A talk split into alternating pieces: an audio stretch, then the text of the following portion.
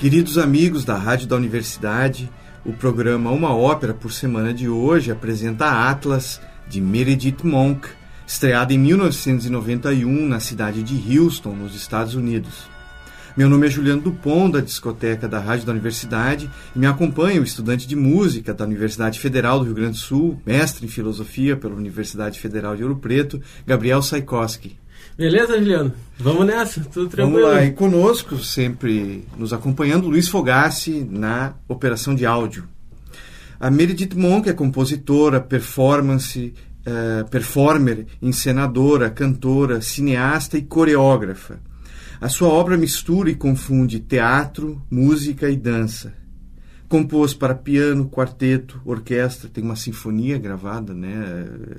Uma sinfonia que ela fez para Los Angeles Symphony Orchestra, regida pelo pelo Michael Tilson Thomas, e muito compôs muito, muito, muito para a voz. Ela pertence à quarta geração de cantores de uma família eslava de judeus russos e poloneses. A mãe era cantora de comerciais, ah, todos judeus imigrantes de Nova York, morando em Nova York. Por ter problemas de movimento, em parte devido ao estrabismo, ela praticou o método da Alcroze, hum.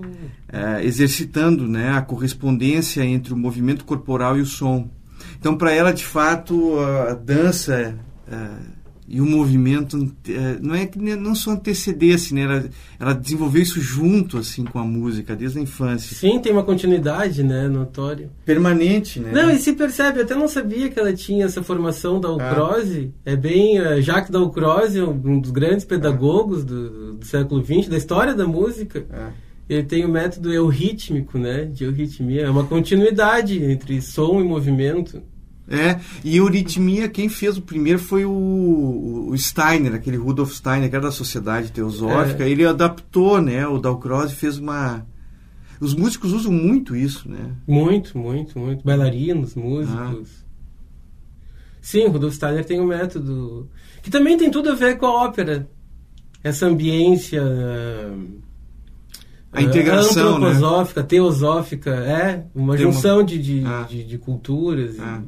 E... A integração teatro, música e dança é desde o início permanente nela, né? Ela estudou música assim desde a infância, ela aprendeu a ler música antes de ler uh, letra, palavra, aprendeu música antes. A mãe sempre cantando, o pai também. É, até que ela foi estudar na numa universidade de na Sarah Lawrence, ela estudava assim teatro, dança, música. É aquele método americano, assim, uma coisa meio misturada, sabe? Tu faz um Sim. pouco de cada coisa. E enquanto ela estava tocando e cantando, um dia ela teve uma espécie assim de insight, de iluminação, em que a voz poderia ser também como a dança. A voz também teria um movimento, ela incorporaria não só personagens na voz, mas também movimento. Ela até diz assim, a minha voz dança e quando eu danço canto e assim por diante. Ela sempre teve essa visão integrada. Assim, ela diz que tem uma voz dançante e um corpo que dança, né? E isso foi, acho que foi esse o primeiro salto para ela desenvolver essa técnica vocal estendida. Sim. Que ela tem.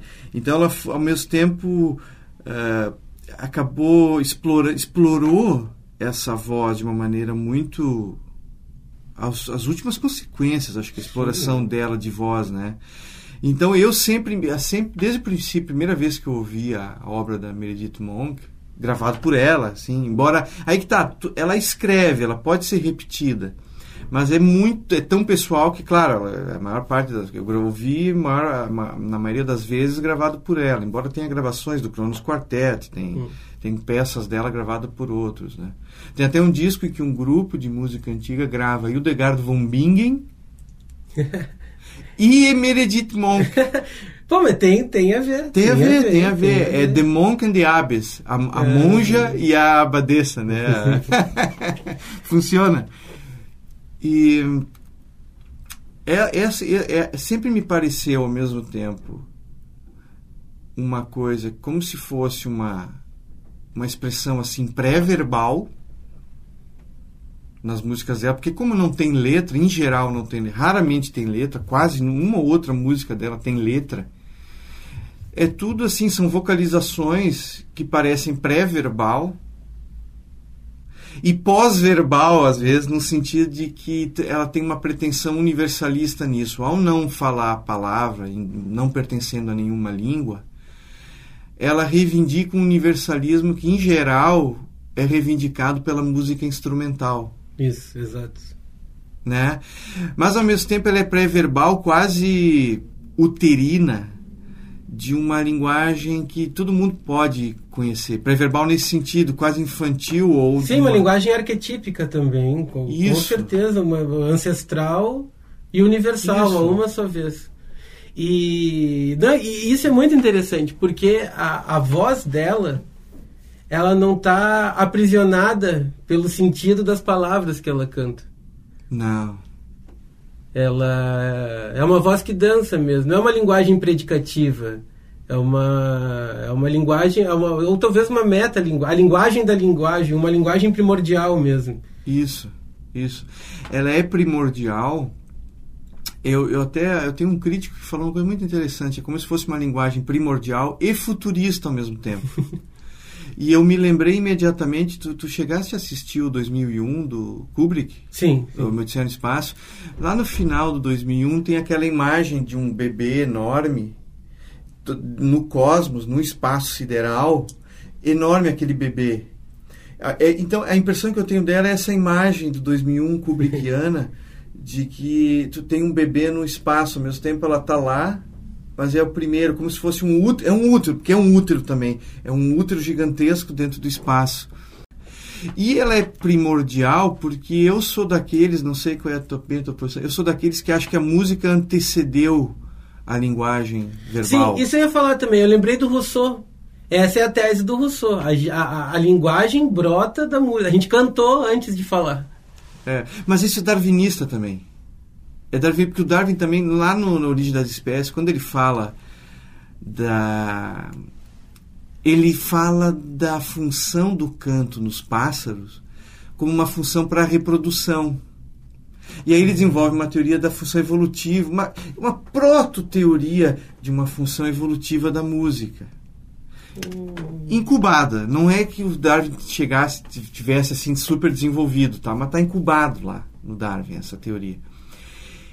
Eu acho que, e aí tu tem evolucionistas que teóricos de evolução que desenvolveram isso um pouco mais estendidamente, extensamente, perdão, dizendo que nós começamos com fonemas, digamos assim. Quando nós começamos a falar, nosso, os nossos ancestrais nosso macaco homem ancestral, começou a falar com, com fonemas, com ruídos, com, com balbucios, com, balbucios, com algum grunhido, com alguma coisa, e isso depois, nós entendíamos aqueles, aqueles cantos, e depois desenvolvemos as palavras. Eu sou mais dessa, dessa uhum. teoria, eu acho que o som antecede a palavra.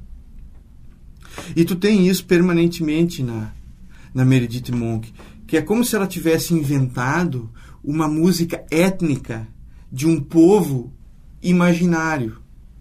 Tu viu o... ou de um proto, quer dizer, ou de um desse povo arquetípico que tu fala, como se fosse de todo, como se fosse uma, um, esse realmente esse arquétipo comum a todos os povos.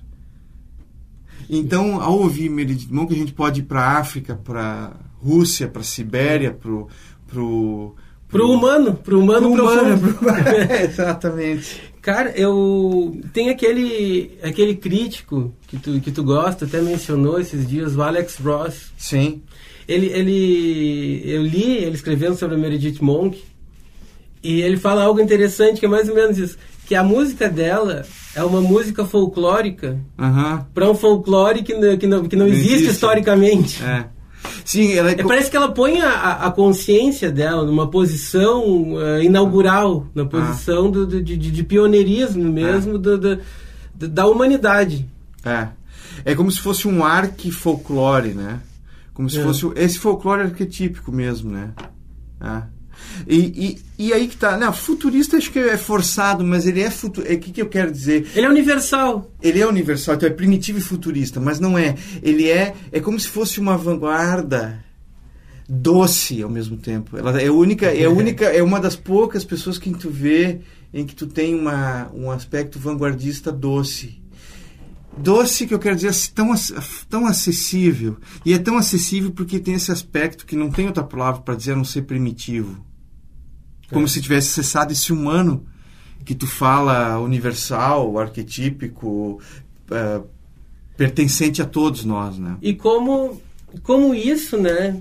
Se a gente for pensar, brota de, de, de uma judia cosmopolita em Nova York, é. no século XX.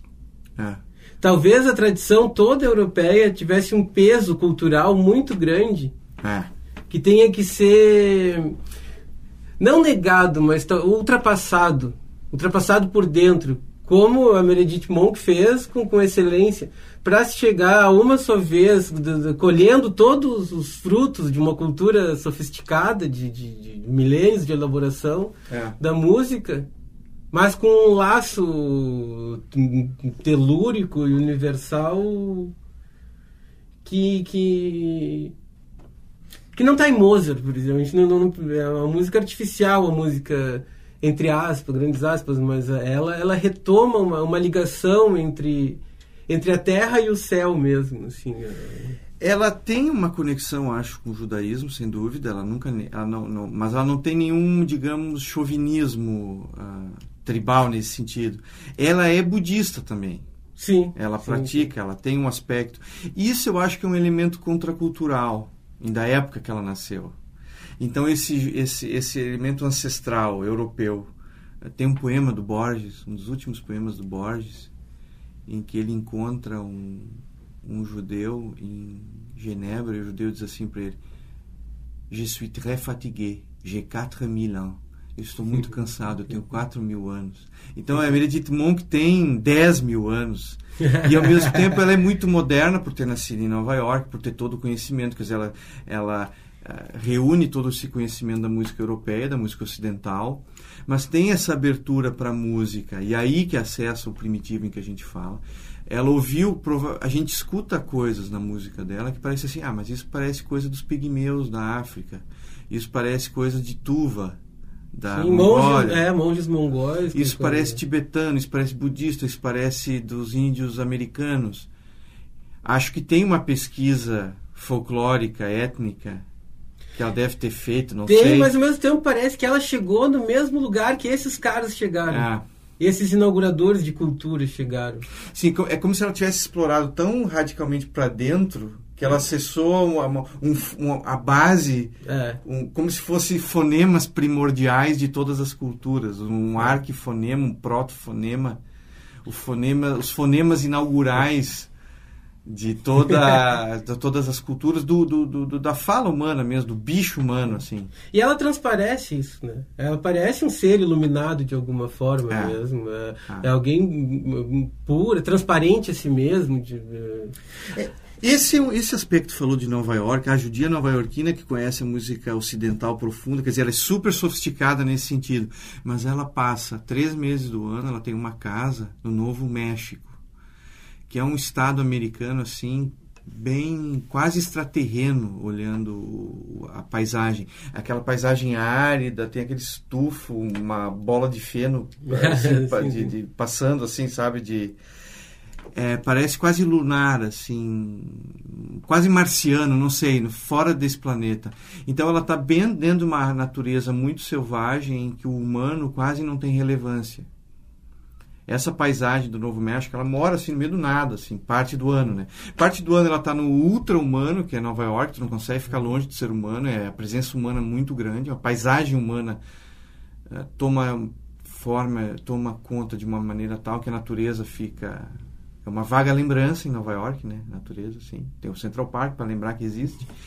Mas ela é uma presença humana, ou seja, cultural muito grande em Nova York. E ao mesmo tempo ela compõe muito do que ela compõe é nessa paisagem uh, quase inumana em que a natureza é assim quase é, toma conta de uma maneira tal em que a irrelevância humana parece enorme.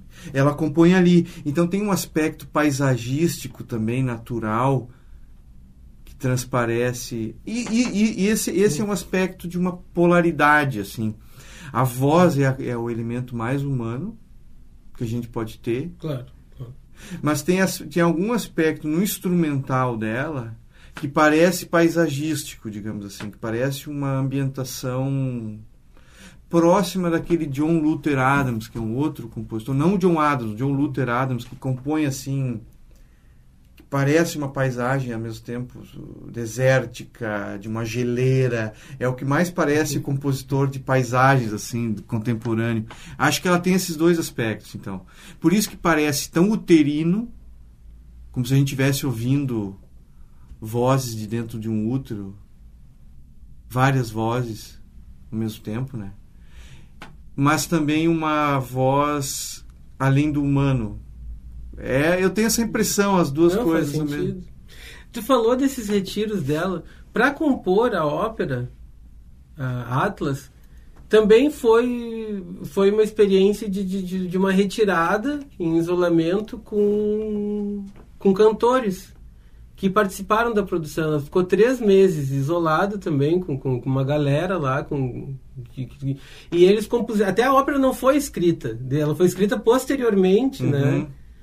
Uh, e ela foi escrita em, é, por ocasião. Quando foram encenar a ópera, sem ela, a primeira vez, não tinha uma partitura para seguir. É algo meio intuitivo e que os intérpretes eram colaboradores da criação claro, sobre a, a liderança, vamos dizer assim, da, da Meredith Monk. E acho que a Atlas foi estreada em, em 91. 91. Uhum. Só em 2019 que foi ter escrita. Não, acho que não. não. Eu, o que eu sei é assim, ó, as pra... partes instrumentais, a parte para orquestra é toda escrita. E as partes vocais, as partes corais e vocais, de, de, de toda forma que ela se, se apresenta, ela é, ah. ela é desenvolvida no grupo e parcialmente escrita. Parcialmente. Um guia. Tu tem guias. E aí, e aí tu desenvolve, ela desenvolvia com o ensemble vocal dela aqueles temas. Porque eu... Mas a parte instrumental era escrita. A parte ah, não, tá, tá. A parte instrumental. Sim, até se nota na. na... É. Mas a parte vocal eu digo porque eu li também que eles tomaram um pau para montar em 2019 com a Filarmônica de Los Angeles. Fez a primeira apresentação sem a Meredith Monk, uhum. mas também sob a supervisão dela nos ensaios. E que foram escrever, foram é um calhamaço, uma partitura quase que real, assim, para hum. escrever, que não estava escrito, mas então eram as partes vocais. É. Foi no Disney Hall, né, que teve em uhum. 2019. É, uma coisa, isso é uma coisa que chama atenção é o seguinte, quer dizer, tu tem a... Mas ela não, só, só, fala, fala, fala. Uh, o que, que, que, fica, que me chama atenção é que ela não compõe com a caneta. É, ela compõe já gravando ali no é, gravador, ela né? compõe... Né? Com a e, voz, e, né? e, e, pratica... É, não, a parte ela grava coisas assim, eu vi que ela não usa computador, ela acha o computador lento para gravar, ela só aperta o botão numa uma fita e grava. Ainda hoje ela faz assim. Mas aí com o grupo ela desenvolve com ensemble. Então tu tem uma mistura de notação europeia, notação partitura, e tu tem uma improvisação, improvisação jazzística, não improvisação, com o grupo dela, com o ensemble vocal, e ao mesmo tempo uma forma oriental de transmissão musical, em que tu dá como se fosse raga ou qualquer Sim, coisa. Mantras, tu, tu, tu, canta, a pessoa responde, tu tem uma, tu tem uma espera pela resposta. Então esse é um método assim, não é só oriental, né? Tu tem canto e resposta também que tu pode encontrar Sim, na África. Blues, é, é, mas tu tem esse método mais próximo, digamos, de uma transmissão de mestre discípulo, por exemplo, jogo, oriental, né? de jogo e de então tu tem uma combinação de étnica e cultural muito grande, né? Na, no trabalho dela, porque não dá para dizer obra só, porque ali a maneira que ela lida com o ensemble vocal, com o grupo vocal, com o coro dela, é uma é, a gente pensa o trabalho como um todo integrado, né? Tu não pensa é. só a compositora, a performer, não, não. tu pensa também que tu tem um trabalho de grupo próximo como é, de um trabalho como tu se refere ao ao grupo da Pina Bausch, por exemplo, ou grupo Corpo no Brasil. Tu pensa nessa integrado esse trabalho, né? É, e ela, até nessa ópera fica bem evidente, né, em específico, falando da Atlas. Tanto porque ela, ela escreveu o libreto, que um pouco de, de, de mas a, a história, né, um roteiro, porque tem pouco texto, no, no libreto. Ah. Os gestos, que são extremamente importantes, porque ela também é uma, como a gente comentou, ela, ela é uma bailarina, uma performer, e, e aquilo tem talvez quase tanta importância como, como o resto, assim. Ainda mais sem, sem textos, gestos ganham uma importância maior. E é tudo integrado, é um organismo vivo. É. Não tem nada de parte extra parte, assim. É. Ela começa com, com, com o grupo dela, eu percebi também, ela começa com movimentos.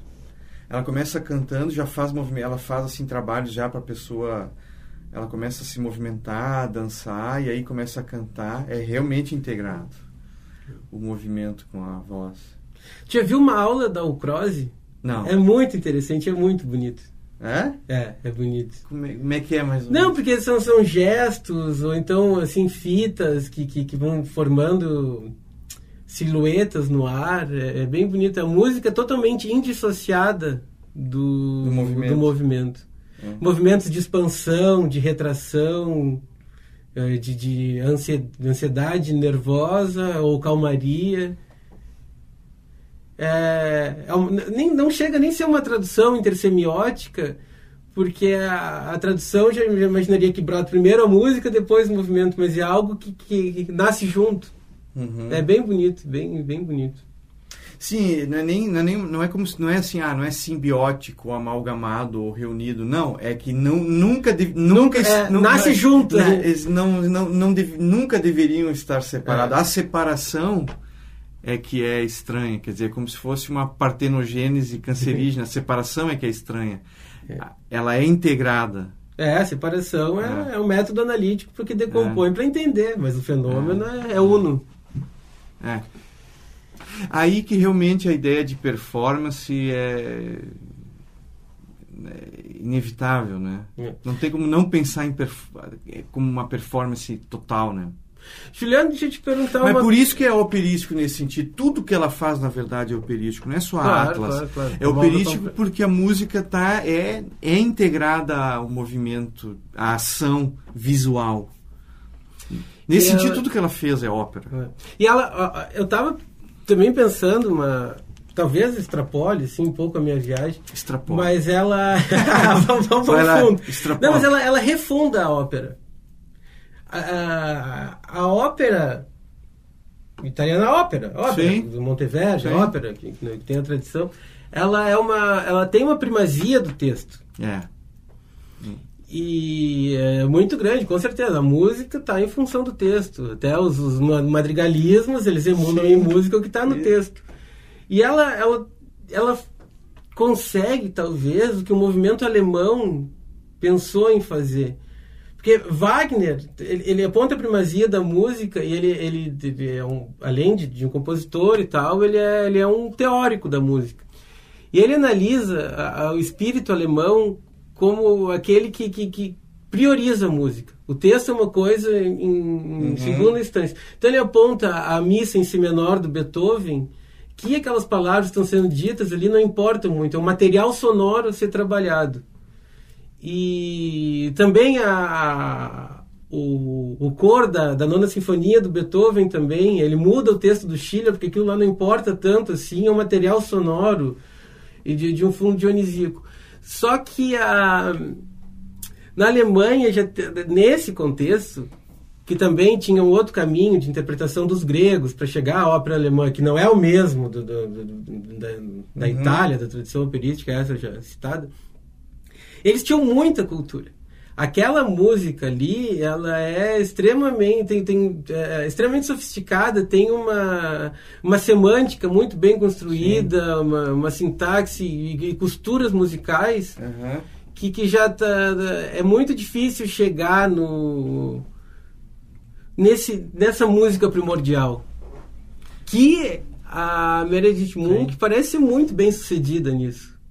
É um outro caminho que não é nem italiano e nem o alemão talvez é- essa essa questão da música ser anterior às palavras e é, é, ela se, se alinha se afina com, com essa visão germânica mas ela vai a quem? Ela diz a, a música Ela vai a quem? Ela vai a quem? Ela vai, ela a, vai quem? a quem e além ao mesmo tempo. É, é, um ato falho, mas que, que é exatamente isso. É ela isso, vai a quem?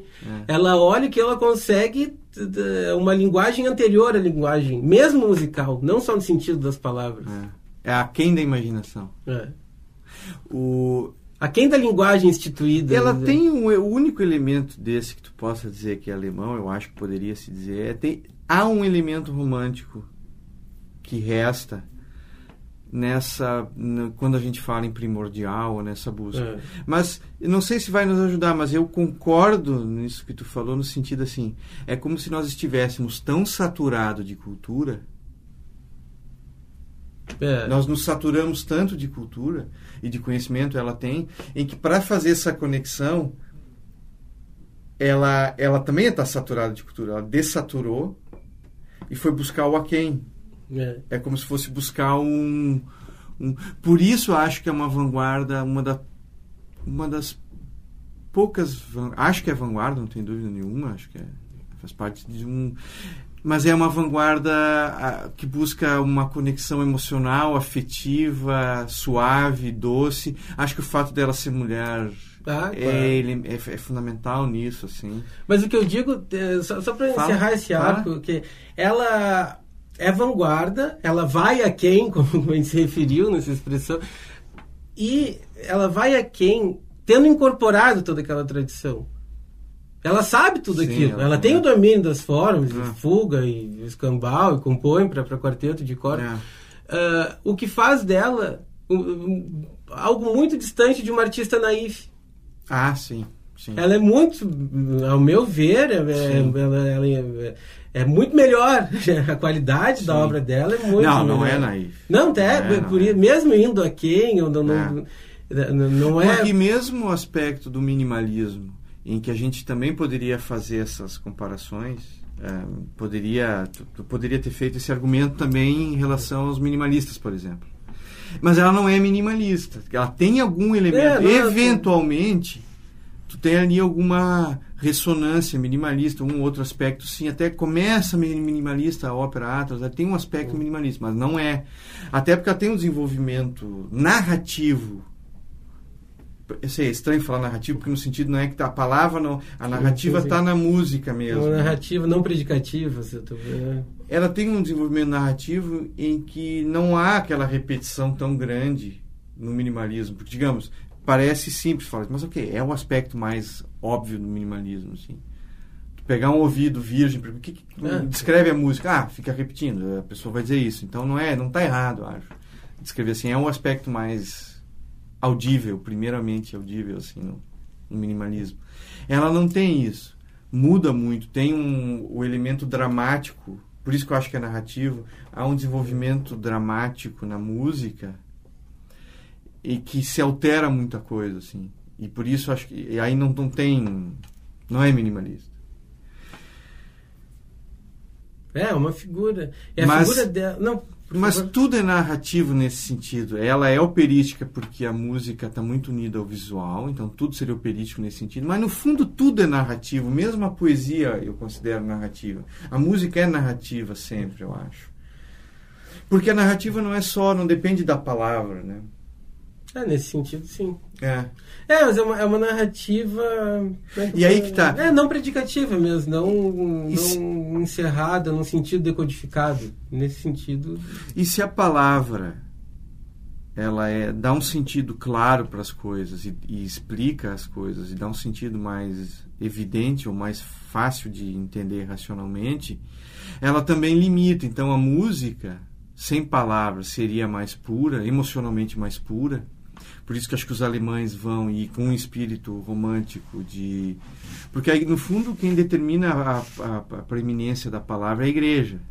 É. a dominância de, da, da, da, igreja de uma à medida que os compositores vão conseguindo libertar se libertar da dominância religiosa eles vão impondo mais a música. Por isso o desenvolvimento da música instrumental sei lá pelo menos a partir da renascença vai aumentando. Porque tu, tu perde um pouco a dominância da, da igreja porque no fundo a música é incontrolável. A igreja tinha que dar, determinar uma predominância da palavra, porque a palavra pelo menos podia controlar a emoção, ou seja, o, o corpo, as emoções, os afetos, as pulsões, enfim, o que a gente quiser chamar. Mas a, a, a, a música é perigosa nesse sentido. Claro. Mas ao, ao ela, a, na, no caso da Meredith Monk, tu tem esse, essa, esse princípio da música instrumental, mas numa palavra, nessa proto-palavra. Então a gente consegue reconhecer uma emoção como se fosse de qualquer língua, mas ao mesmo tempo não é a emoção determinada, explicada pela, pela palavra nominada, nominada ali. Ela está num, ela tá numa entre emoções, em aspectos de de convergência emocional não tão claros não tão aberto quanto numa música instrumental, em que tu, tu, pode estar no mar jogado no oceano, tu não sabe qual é aquela emoção.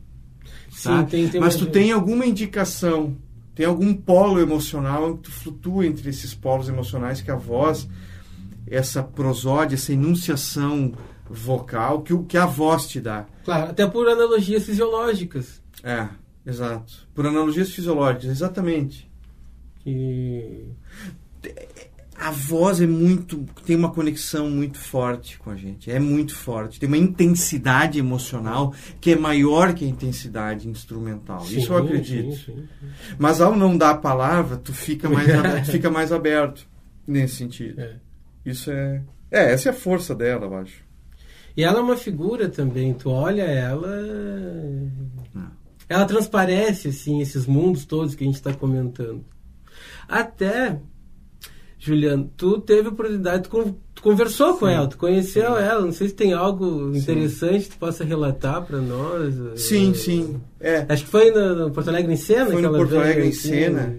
Eu assisti, ela fez acho que dois, duas apresentações, duas ou três assim, apresentações no Encena. Fui numa noite e ao final eu já sabia porque um amigo meu, amigo que me apresentou a Meredith Monk, foi assistir e falou: Olha, ela, tá, ela recebe as pessoas no camarim, vai lá conversar, é muito legal e tal. Falei: Bom, daí eu fui no outro dia, tinha comprado, já tinha o ingresso, fui falei: Não, vou ver ela, vou, vou, ver ela.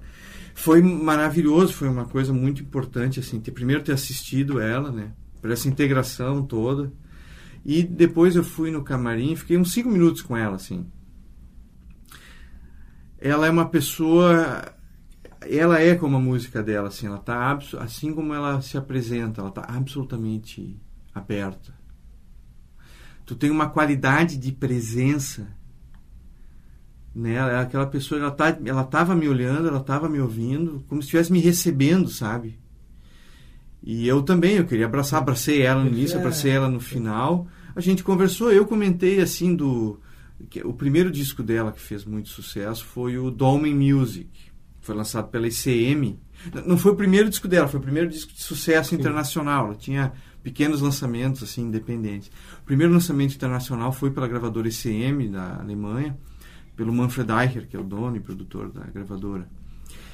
E o disco foi produzido, só que ele foi gravado em Nova York, produzido pelo Colin Walcott. O Colin Walcott era um instrumentista, um músico, compositor que era do grupo Oregon. Um grupo muito bonito, muito ele também tem, tinha discos solos e ele também gravou, por exemplo, com Naná Vasconcelos, o Don Cherry, que era do, do jazz assim, mais avançado. Um grupo chamado Codona, Colin Walcott, uh, Don Cherry e Naná Vasconcelos, por isso que era Codona. E eu comentei do Colin Walcott, né? Pois é, tu gravou o Colin Walcott, toca cello, percussão, canta e produziu o teu disco, né, junto. E ela ficou muito encantada. Ah, ele morreu no início dos anos 80, assim, na metade dos anos 80. É, eu falei do Colin Walcott, ela ficou muito contente. Falei do Naná, o Naná Vasconcelos recém tinha morrido. Então, assim, a gente teve uma conexão muito... A impressão que eu tenho é que ela, ela é a pessoa que não, nunca não teme o mundo, assim, não, quase como se não tivesse medo, como se estivesse sempre recebendo o mundo. Quase santa, quase uma É o que parece, é o que parece ah. mesmo. É. é um rosto muito aberto, assim muito calmo ao mesmo tempo, é aquela pessoa que tem uma qualidade de presença e de calma que o, o mundo para para uh, o mundo realmente dá uma parada assim Só que, claro, isso, isso é um aspecto também que eu acho muito bonito. Ela não criou um secto, ela não é um guru, ela tem um ensemble, ela trabalha musicalmente ali, mas isso não fez com que ela se transformasse num líder de seita em que ela só... as pessoas saem, elas ficam, saem, vão criar suas coisas, ela, ela, ela desperta o potencial nos outros, tu não fica admirando ela como ela isso eu sentia quando ela olhava para mim também.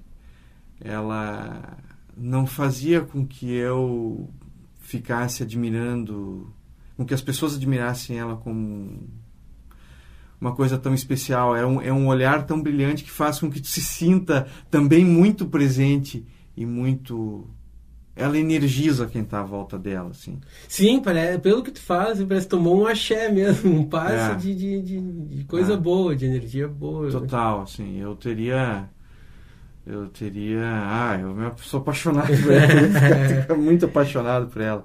Então foi muito intenso, assim. Ela tem uma energia muito intensa. E ela energiza quem está à volta dela. E isso se percebe até nas gravações. As gravações delas, pa, dela parecem performance, assim, parece estar ao vivo mesmo. Isso acho que também os discos dela foram assim. São gravações de performance mesmo. Não é muito editado, acho. Então é, é muito intenso, é muito bonito. É vivo, realmente é bem vivo. É muito é vivo. É orgânico, vivo, pul muito pulsante. Vivo. É. É um rosto, assim, ela tem uma. Na, também no, no, no concerto, assim, que é com o grupo dela, que, que é que nós vamos ouvir. Muitas pessoas estão com ela assim, há 30 anos, assim, mais de 30 anos. Ela tem um rosto muito aberto. O rosto dela canta, o rosto dela faz música, sorriso, a boca, tudo é muito difícil não ser tocado pela música dela e, pela, e por ela, assim. É uma... É muito é, tátil também. Não é só dança, tem um aspecto quase tátil, sensorial, assim, muito bonito, quente mesmo. É muito bonito. É. Bonito, bonito é. relato também, o teu encontro com ela. É, assim, é um encontro pro, pro resto da vida. A música dela foi, para mim, é uma música muito inovadora, assim. Muito, ela, é, ela é uma inventora, assim, para mim, realmente um gênio nesse sentido, inovadora. E essa música, como nós falamos, assim, primordial e futurista, e uhum. porque é de vanguarda, ela criou uma coisa nova, mas ao mesmo tempo se conecta com o que nós temos de mais elementar, mais essencial, com as emoções mais essenciais. Por isso que é uma vanguarda muito amigável nesse sentido. De, é fácil de se conectar são emoções que qualquer pessoa em qualquer lugar do mundo pode entender.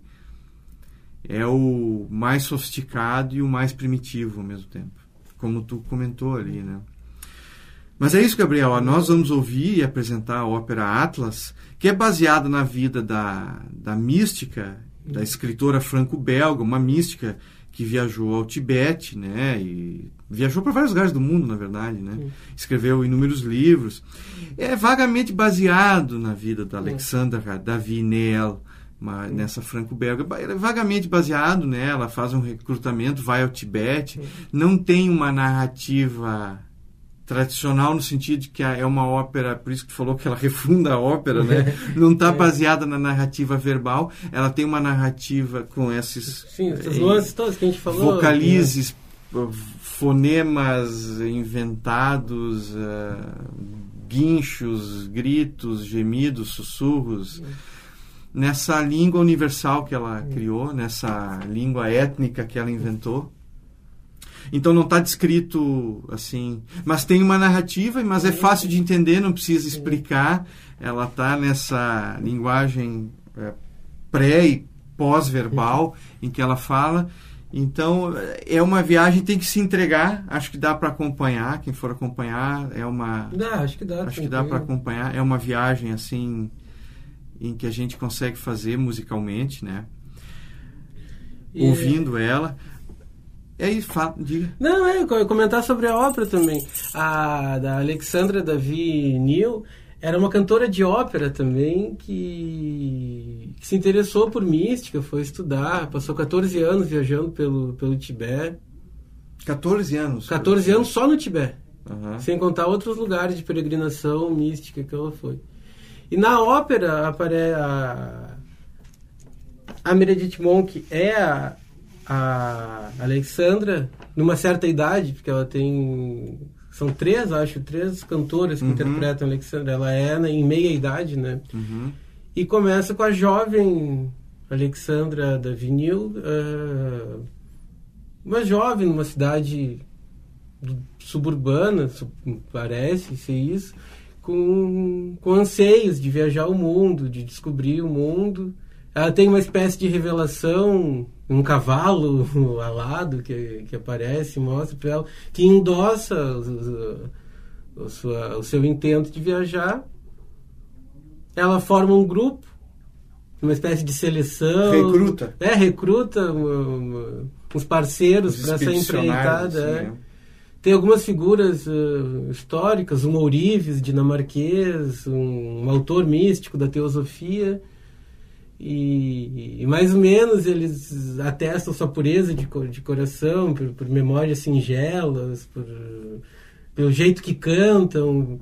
Um é rechaçado no primeiro momento, canta meio de forma desarmônica, vê que ele está meio bagunçado energeticamente para essa empreitada, depois é aceito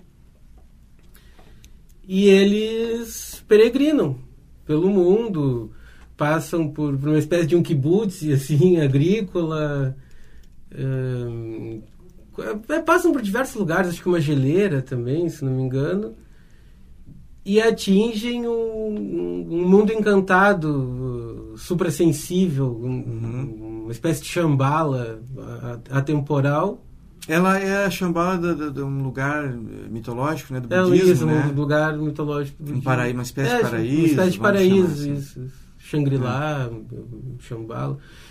E, e, termina com ela, do, do, do, com atos singelos do cotidiano, com, degustando um café, algo singular na sua cidade de origem, que é, assim, fez a volta toda e volta para o mesmo lugar, só que tudo é diferente. Tudo é... Em cada gesto está contemplado o Shangri-La, me parece, assim, uhum. essa chambala.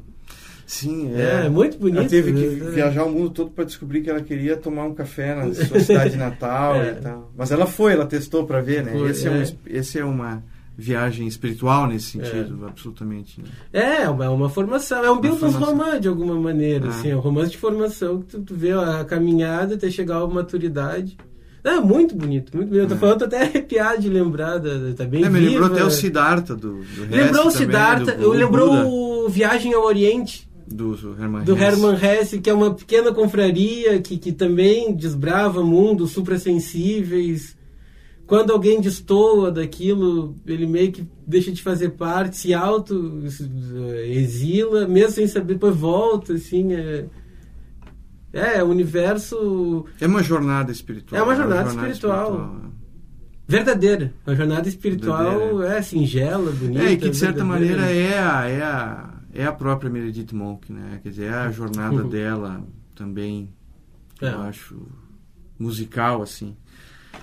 Uh, eu chamaria atenção também para quem for ouvir agora para os nossos ouvintes prestar atenção. Assim, quer dizer, às vezes começa uma melodia em uníssono, aí as vozes se entretecem, né? E aí tu tem uma, lá, uma série de contrapontos em que se combinam e às vezes são três vozes, né? Naquele momento em que ela recruta, por exemplo, é. na ópera que ela recruta, é uma da única imagem da, da, da montagem dela que está no YouTube, assim, em que tu vê são três vozes, mas parece um coral enorme, né? É. Parece um coro enorme, mas são três vozes, tem uma, um tipo de contraponto muito curioso, assim, que as vozes vão se entretecendo, é muito bonito.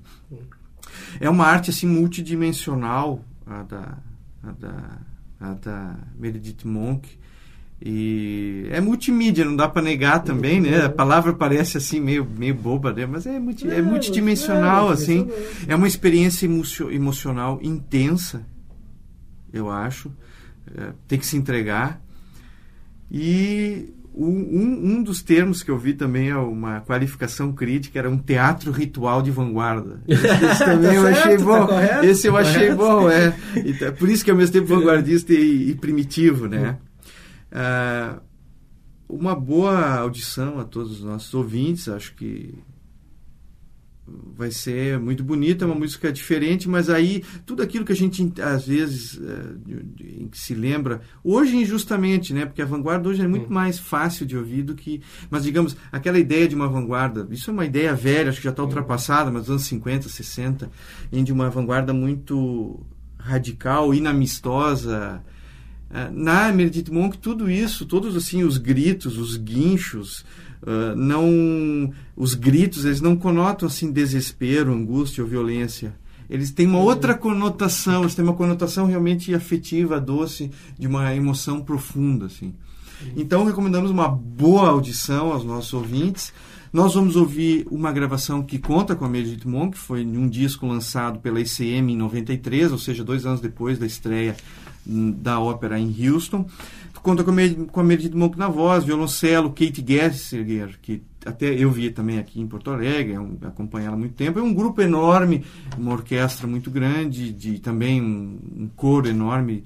Conta com ela, Kate Gessinger, Robert In na voz, que também é um compositor. Então vamos lá, Rádio da Universidade, uma ópera por semana apresenta Atlas de Meredith Monk.